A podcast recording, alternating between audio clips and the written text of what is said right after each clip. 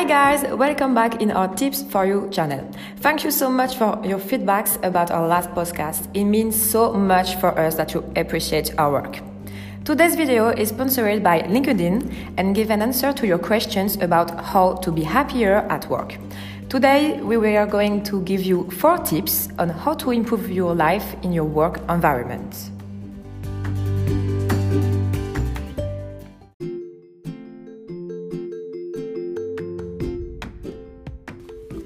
First, always arrive a few minutes before starting your work so you can properly greet your colleagues and take a coffee or tea before starting your day or your week. It will help you start in a positive atmosphere.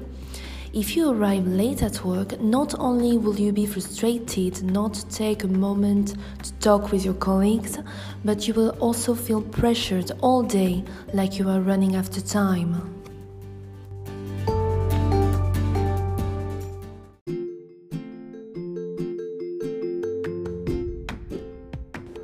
Second advice, guys give everything that you do a meaning. If you tell yourself, why are you doing this on every task, and especially who will it help, you will feel more motivated and happy the task done because you will have contributed to something. Feeling useful can improve your self esteem and make you more confident in your life.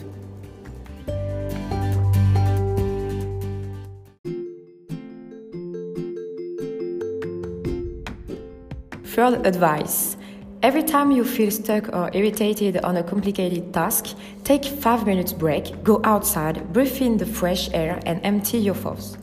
Don't watch your phone during this, that break because it tires your eyes and makes you feel like there wasn't a break at all.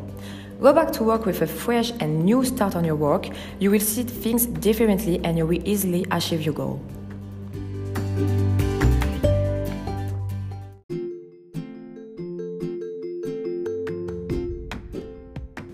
The last advice enjoy the small victories.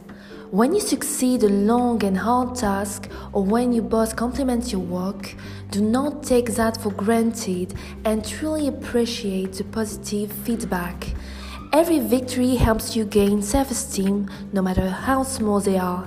Take a minute to congratulate yourself for the good job you've done every time you leave at night so you can come back with a positive and confident mind the next day.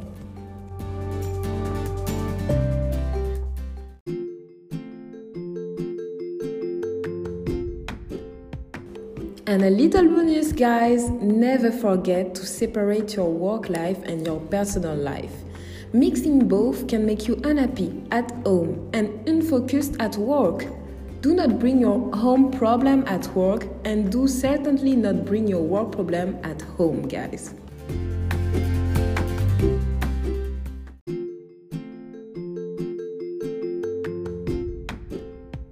Thanks so much for listening our advice and don't forget that everything that you do is important because you are an essential element in your work.